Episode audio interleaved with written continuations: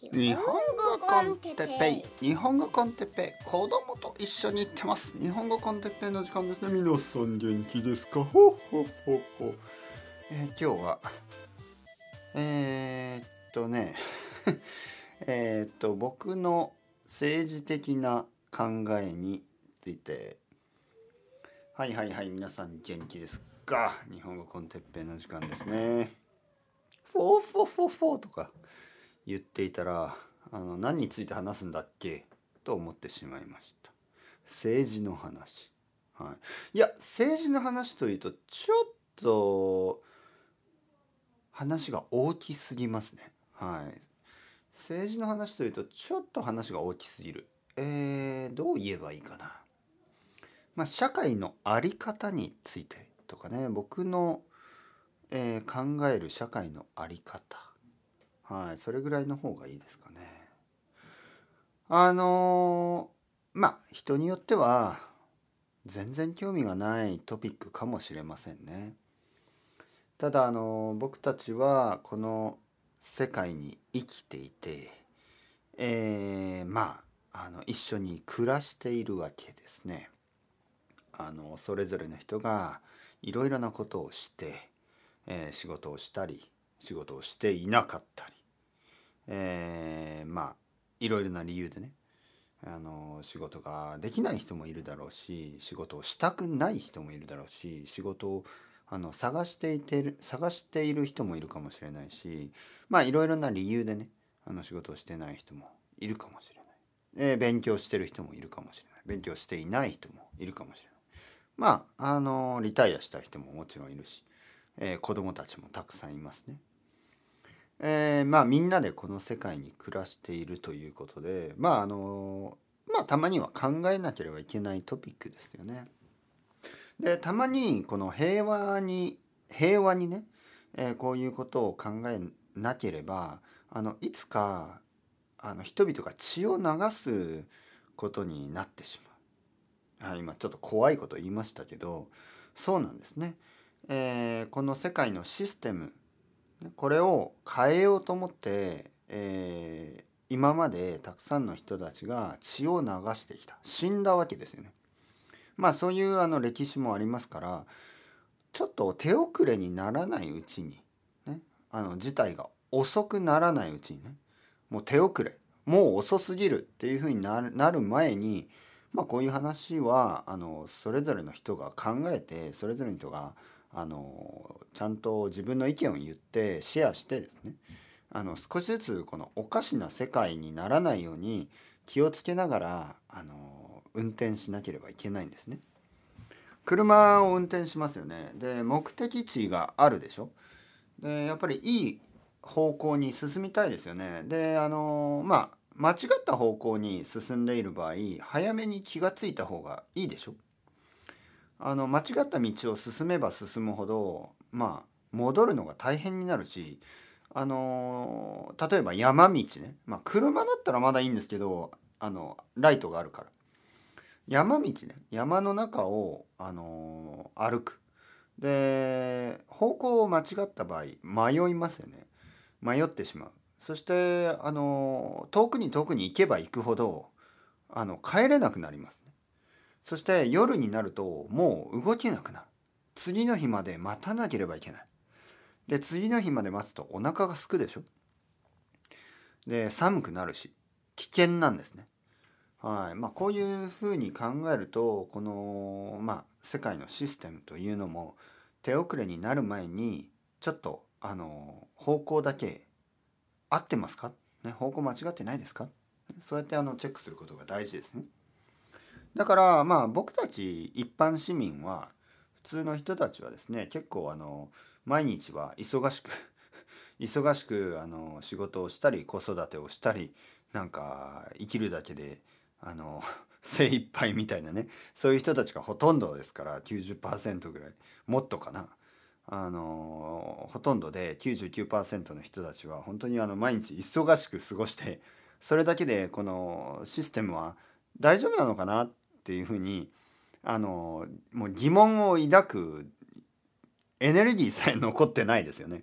えー、例えばまあ昨日ね昨日ですよ昨日はまあ週末でしたからまあレッスンがあってまあ週末僕にとってはレッスンはやっぱり大事ですからあまあ朝朝起きて、まあ、子供の世話して朝ごはん作って食べて、えー、ちょっとレッスンして昼ごはんまたやってあの公園に子供と行ってまあ必要な買い物もして、えー、帰ってきて、えー、また少しレッスンして晩ご飯作って晩ご飯食べてお風呂に入って子供を寝かせて最後のレッスンをしてまあ夜10時ですよね。夜10時。で夜10時にあのやっと自分の時間なんですけどまあ夜10時からもう寝るまでのもう本当に1時間半ぐらいかな。1時間ぐらいですよね。その1時間に政治のこととか考えないですよね。考えられないですよ、ね、考えられるわけがないでしょでそういうふうにあのまあ一日を過ごした場合僕たちはもうあの社会のこのシステムをどうしようみたいなディスカッションに入ることさえもできないですよね。はい、それぐらい忙しく働いている。ね、まあ僕の場合はね少なくとも自分が好きな仕事をしてるのでまあその他の多くの人たちとは違うかもしれないですけど、まあ、99%の人たちは毎日毎日本当にあの家賃を払うため、えー、子供を学校に行かせるため、えー、食べるためまあそれだけのために本当にまあ長い時間仕事をしてるんですよね。で仕事は確かに40時間かもしれないですけどまあ通勤時間ですよね朝起きてやっぱりあのまあ子供を学校に連れてったり自分が電車に乗ってとか車に乗って通勤するわけでしょ。その時間を含めてであとはまあ料理とか洗濯とかそういうのはまあ好きでやってるわけじゃなくてまあ必要だからやってるわけでまあ金持ちたちはそういうこともそういうことさえもしないでしょうけどまあ一般的な人たちはですね99%の人たちはまあそうやって毎日本当に忙しく過ごしてるわけです。でじゃああの1%の人たちねはいまあ、この話になると「あ哲平さんはコミュニストですか」いやいやちょっと待ってください。まあその話もおいおいしますからね。でまあでも1%の、まあ、お金持ちたちまあもしかしたらあの日本に住んでる人たちも世界で言えばねあのトップ10%ぐらいに入るかもしれない僕も入るかもしれないけどまあ正直言ってそのまあ 生活が楽とは思えないですね。その日本に住んでいる人たちはその世界全体で言えば確かにトップ10かもしれないけど、まあ、物価も高くなるんであのアメリカもそうですよねその給料は高くても物価が高いでしょ。だからあの生活は楽じゃない。とにかくとにかくねまあトップ1%ぐらい世界のトップ1%ぐらいの人はまあまあお金持ち。でその中の少しはもうスーパーお金持ち。ビリオネアたち。まあそういう人たちはまあ掃除も洗濯もしなくていいし。あのまあ時間があるでしょうね。でいろいろな株とかを持ってますからまああのまあもちろんねそれがあのこの世界のシステムなわけですよ。はい、あの一部の人たちはいろいろなことを考える時間もエネルギーもある。ただたくさんの人たちは、まあ、毎日毎日忙しく仕事をしてますからそれでもう考える時間もないんですよ。考えるエネルギーがないんですよ。でまあいや考える時間あるでしょその人たち無駄に時間使ってるでしょね？ゲームやってるでしょとか言うけどいやいやいやそれぐらいいいでしょ？と僕は思うわけです。ひ、えー、普段ね日々普段僕はちょっとあの厳しいことを言ってるように誤解されてますよね。あの まああの哲平さんは厳しい、ね、そういうあのちょっと評判を聞いたことがある。それは僕が時間を無駄にしてはいけない。ね、無駄なことをしない方がいい。ね、あのあなたは時間無駄にしてないですか？毎日大事に使ってますか？24時間。ちゃんと考えて使ってますか？みたいにね。まああの言うことが多いからそのなんかあのまあそれぞれの責任ね。自己責任。自分の責任で人生がうまくいってない。まあそういうふうにあの誤解される。いや僕はそんなことは言ってないです。まずあのできることはやった方がいい、ね、できることはやった方がいい、えー、自分ができること。ね、あの頑張れるだけ、まあ、例えばダラダラベッドの中でなんか寝てるのか寝てないのかわからないような朝の時間を過ごすぐらいだったらパッと起きてあの、まあ、コーヒーでもお茶でも作ってもうすぐにあの一日を始めてですね。で例えば、まあ、夜の時間も見たくもないテレビをダラダラ見てるぐらいだったら自分が好きなことをやった方がいいんじゃないですか、ね、勉強も大事でしょ？みたいな、まあ、そういう話をしてる。ただねやっぱり僕はあの今年去年の終わりぐらいから今年の最初ちょっとまあいくつかの、まあ、本を読んでそしてリサーチをして、まあ、気になってたトピックなんで、まあ、このテーマについてちょっといろいろまあ調べましたよね。でたくさんの生徒さんたちともこういう話をしてでまあ僕の経験もそうだしなんかその働くだけでは頑張って働くだけでは解決できないほどのあのまあ不平等がやっぱりありますよ本当に。僕が住んでるエリアで40時間頑張って働いても絶対に家は買えません。絶対に。あのすごくいい仕事だとしても絶対に無理です。もうそれぐらい家賃が家賃でねあの家の値段が高い。これやっぱりあのイコールオポチュニティじゃないんですよね。あの平等な機会がもうなくない世界なんですよね。それはおかしいでしょ。普通の人が普通にえー、まあ普通の人の普通の仕事以上ね例えばあのまあそうですね。この僕の家の近所で家を買うって本当にまあ2億円ぐらい必要なんですね。2億円っていうと2 million dollars ぐらいですよね。でそれどうやって稼ぐんですか？どどうやったらそんなお金稼げますか？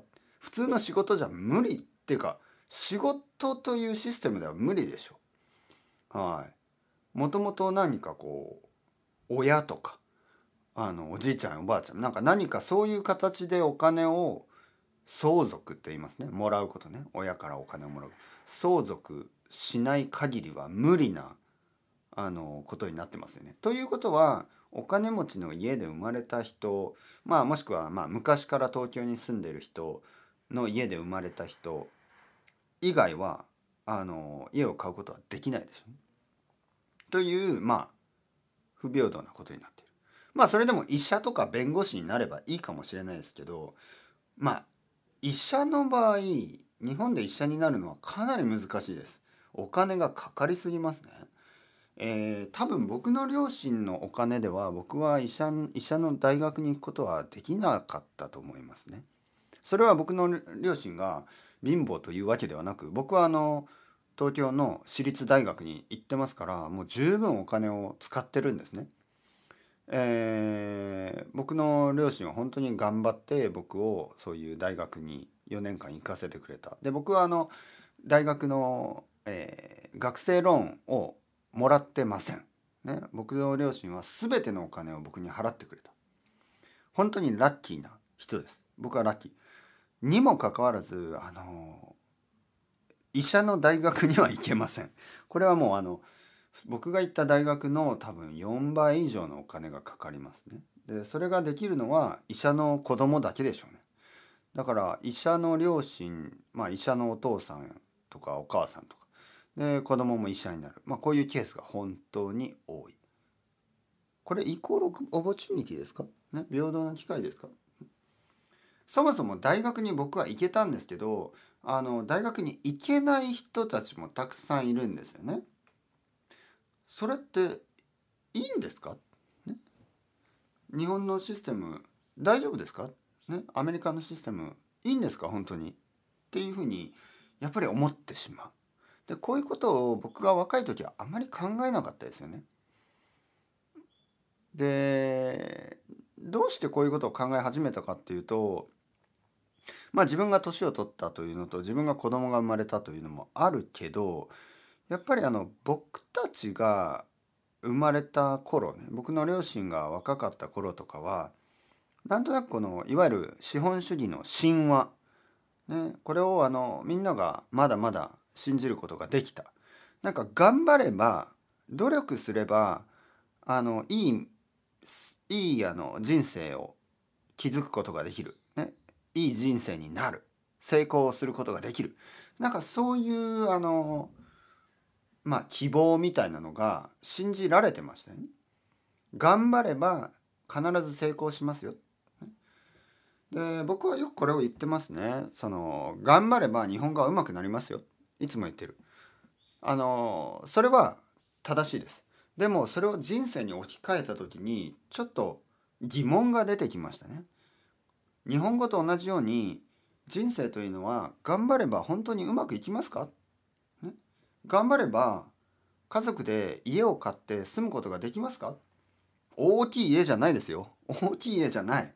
大きい家な必要はないけど家族4人とか家族3人とかまあ2人でも1人でもいいですけどあのまあ十分な広さ、まあ、十分僕が言ってる十分な広さっていうのは1人の人間が25平方メートルね、25スクエアミーターぐらいで十分だと思うんですね。1人の人間が。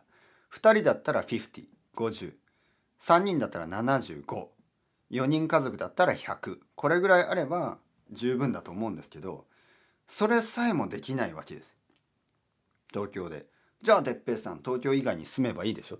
はいはい。そういうことですね。だからそういう結論になってしまうんですあの 他の人が住みたくないような離れた場所に住めばいいでしょっていうようなまあそういうことになってしまうんです。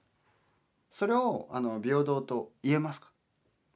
まあ確かに世界中の人がニューヨークマンハッタンとかねロンドンとか、まあ、東京の真ん中に住む必要はないと思いますよ。でも少なくともですよ少なくとも頑張って仕事をするつもりがある人がある程度ねある程度好きな場所に住める自由があるはずだったんじゃないですか？それをそれを約束して僕たちはこの資本主義をあのサポートあの同意、ね、賛成してきたんじゃないですか？そういう話だったんじゃないの？ね。そういう話戦争が終わってからあの信じ込まさこ信じ込ま信じこう 信じ込められる あの信じさせる信じさせられてきたんじゃないですか？そうですね。信じさせられてきたんじゃないですか？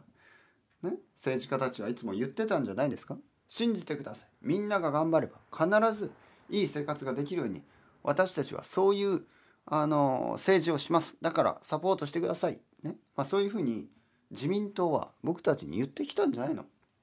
で僕たちはそれを信じてきたんじゃないですか？でも？でも？それ本当だった？一部の人たちだけがもっともっと金持ちになって、えー、たくさんの人たちはまあ金お金は増えたけど物価はそれ以上に上がって生活大変になってないですか？ね？本当にあの99%の人たちを幸せにするシステムですか？それとも1%の人たちを幸せにして99%の人たちはちょっとなんか大変になってないですか？ね？でもこういうことを言うとまあたくさんの人たちは「いや哲平さんあなたコミュニストですよ」そういうことじゃない。あのなんかあの自分の努力でうまくいく。これは何が悪いんですか？まあそう言いますよね。僕が言ってるのはあの資本主義のえー、悪いところが本当に悪すぎるという話を今日はしてるんですね。あのいいところはやっぱりあります。僕は本当にいいいいところがあると思う。ね、例えばまあ自由にビジネスを始めることができたり、えー、自由にあの生きることができる自分がやりたいことを選ぶことができる。ね、でこれはやっぱりあのすごく大事なこと。僕も今までずっとねビジネスを自分でやってきたしこれからもやっていきたいし僕が本を出そうと思えば本を出すこともできる。僕はポッドキャストをどういうふうに撮ってね、えー、パトレオンとかでサポートもらったりいろいろな方法がある。自由がある、ね、ビジネスの自由。これは大きいことですよね。民主主義。これは本当に大事なことだと。僕は信じてます。だけどだけどやっぱりなんかこうそうですね、まあ、コロナとかで分かったでしょ。皆さん分かりましたよね。あのやっぱりエッセンシャルワーカーたちは大変すぎるし大変な割にはなんか危険 危険もあるしその全然給料も高くないでしょその人たちがいなければ僕たちの生活はあのすごく大変なことになるにもかかわらずまあまあまあ全然十分な給料はない。ね。まあ equal opportunity で言えばちょっと話は変わりますけどあの YouTube あるでしょ YouTube ってどう思いますか？ equal opportunity だと思いますか？平等な機会があると思いますか？確かに最初はありましたよね。えー、みんないろいろなアイディアがあってまああの部屋の中とかでまあなんかこう面白い話をしたりしてそれをあのたくさんの人が聞くね。才能がある人が成功する。そしてその人たちがお金をもらう、えー、そういうふうなことでしたよね。でも例えばこれどうですか？じゃあそそ 携帯電話危ない、でそういう人がねそういうあのお金を得た人が あの例えば日本みたいなところに住んであのたくさん旅行したりしますよね。で まあ誰のことを言ってるというわけでもないんですけどまあそういうあの YouTube が多いでしょ。であの、まあ、いろいろなところに毎日例えば今日は飛行機で札幌に行く明日は沖縄に行くで例えばそういう、まあ、動画をアップロードしてたくさんの人が見ますよね。それは才能のためですか？それともキャピタルがあるからですか？お金があるからそそういう動画を作ることができますよね。お金がない人にはそんな動画作れないでしょ ?YouTube もどんどんどんどんあの動画のクオリティクオリティそのお金の使い方ねお金の使い方が変わってきてたくさんお金を使ってたくさんビューアーを稼ぐそしてたくさんお金を稼ぐテレビみたいなねこういうのが増えてきてそのマイクとなんかあの安いカメラだけでできるようなものじゃなくなってきている。でこれがあの仕事でも同じなんですね。どんなビジネスでも同じ。例えば今東京のシティセンターロンドンのシティセンターあのニューヨークのシティセンターどうですか？高すぎて小さいビジネスはもう生きていけないんですね。だからチェーン店しかないでしょ？グローバルチェーンみたいなのしかないでしょ？つまらないですよね。つまらないしイコールオポチュニティないですよね。はい。そんな高い家賃を払えるのは会社だけでしょ？これどうですか？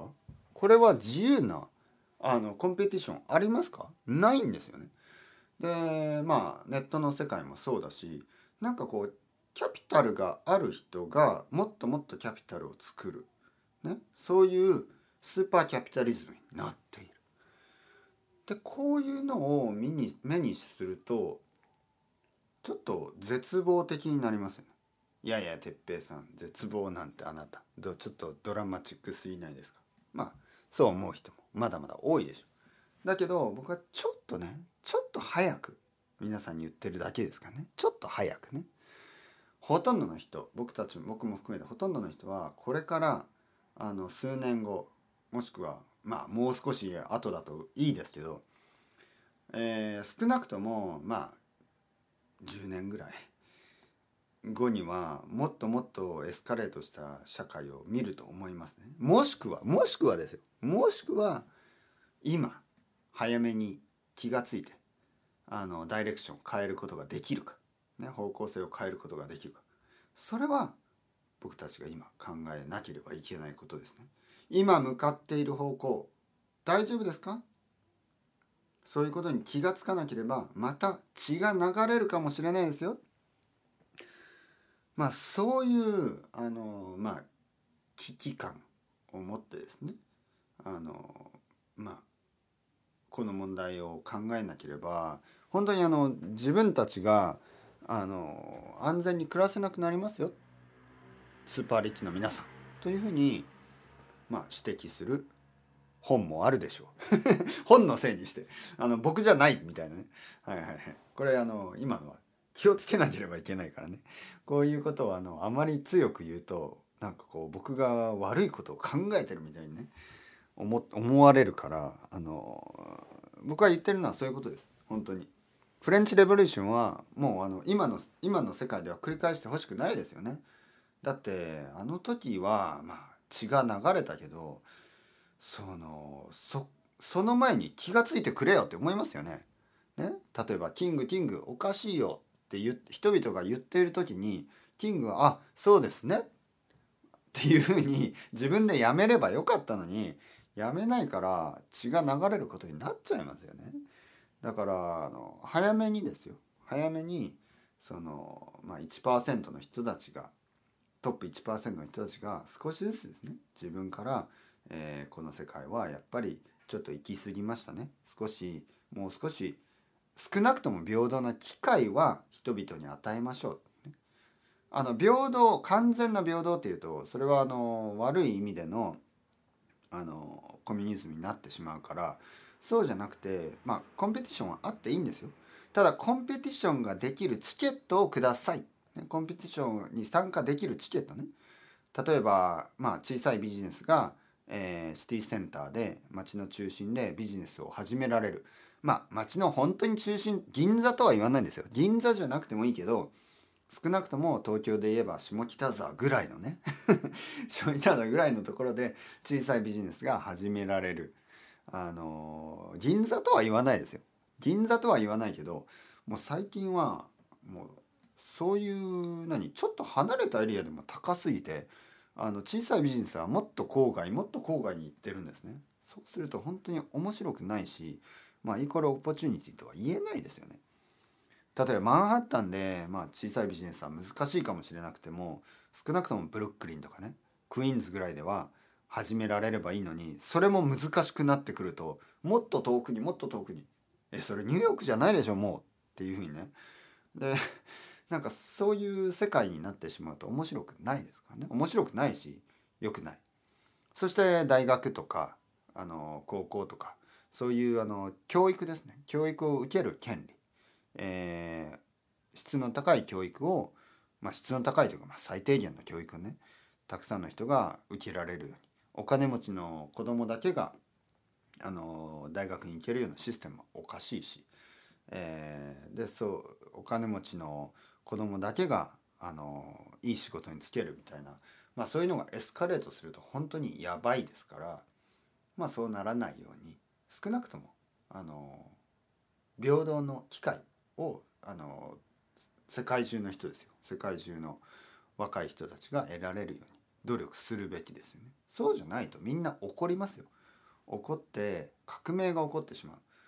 あの少なくとも血が流れる少しの血が少しかも少しじゃないかもしれないそれは僕は本当に避けたいことだしあのこの資本主義ですねもっともっといい形にできると思いますからはあ まあまあまあ長くなりましたね。というわけで、えー、そろそろ時間になります。また今度楽しいトピックに変えたいと思います。まあ今日も楽しかった人にとっては良かった。楽しくなかった人にとっては明日はラーメンの話でもしますかね。多分しないけど。ラーメンね、僕あんまり分かんないですね。ラーメンあんまり詳しくないから。でもなんか楽しい話ができたらなと思います。それではまた皆さん、 ciao ciao、hasta luego、またねまたね、またね。